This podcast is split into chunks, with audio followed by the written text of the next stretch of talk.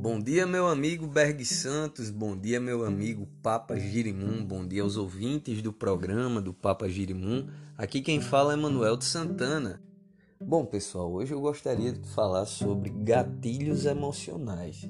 É, as nossas emoções, elas são uma parte muito importante da nossa vida as emoções, os sentimentos são aquilo que nos ajudam, é a função psíquica que nos ajuda a dar valor às coisas, a, a, a sentir o que queremos perto e, e quando temos uma repulsa, é, afastarmos é aquela coisa, aquele objeto ou pessoa. É, tudo na nossa vida tem um certo sentido emocional. A nossa relação com os nossos pais, a nossa relação com os nossos amigos, com os nossos cônjuges, com os nossos filhos. Então, é, todas as nossas relações elas estão baseadas em emoções.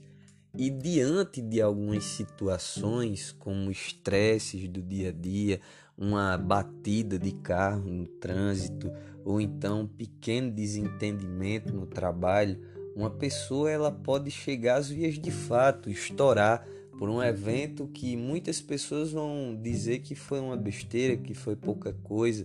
Um exemplo é uma pessoa que muitas vezes derruba um copo d'água no chão e dá um chute naquele copo, joga o resto das coisas no chão, que ela tá pegando alguma coisa e quando aquela coisa cai, ela dá um chute, um murro. É, quando ela tropeça ou acontece alguma coisa, ela sempre esculhamba. É uma pessoa que está o tempo inteiro em estado de alerta, ela está ativa, pronta para responder.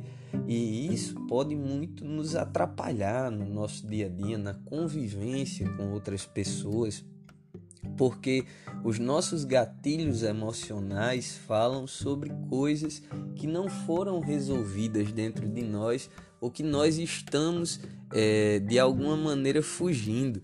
Assuntos do nosso passado ou do momento atual, situações que nós não estamos querendo lidar, é, é, traumas do passado, relação abusiva por parte dos pais ou por parte dos filhos ou por parte de amigos, bullying na escola, tudo isso pode desencadear dentro de nós é, diversos gatilhos que no dia a dia podem ser ativadas por mínimas coisas.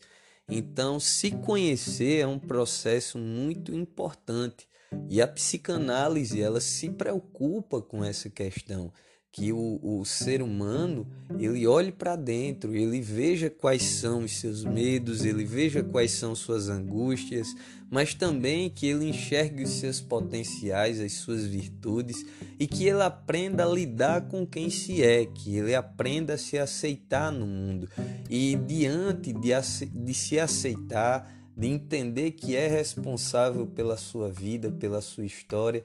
Muitas vezes nós chegamos à capacidade de perdoar os outros, de aprender a, a, seguir em frente, mas antes disso nós precisamos conhecer essa dor. E pode ser um processo muito demorado, muito complexo e que necessita de um profissional.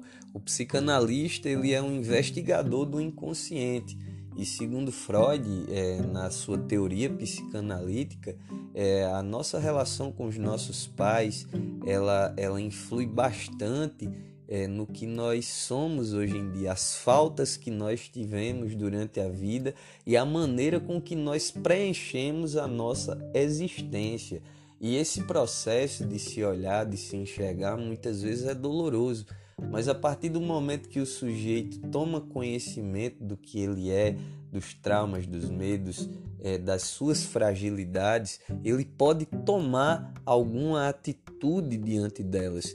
Então, pessoal, essa é a minha dica de hoje. Que Jesus abençoe a todos e até amanhã, se Deus quiser, com mais uma dica de psicologia. Um abraço, pessoal.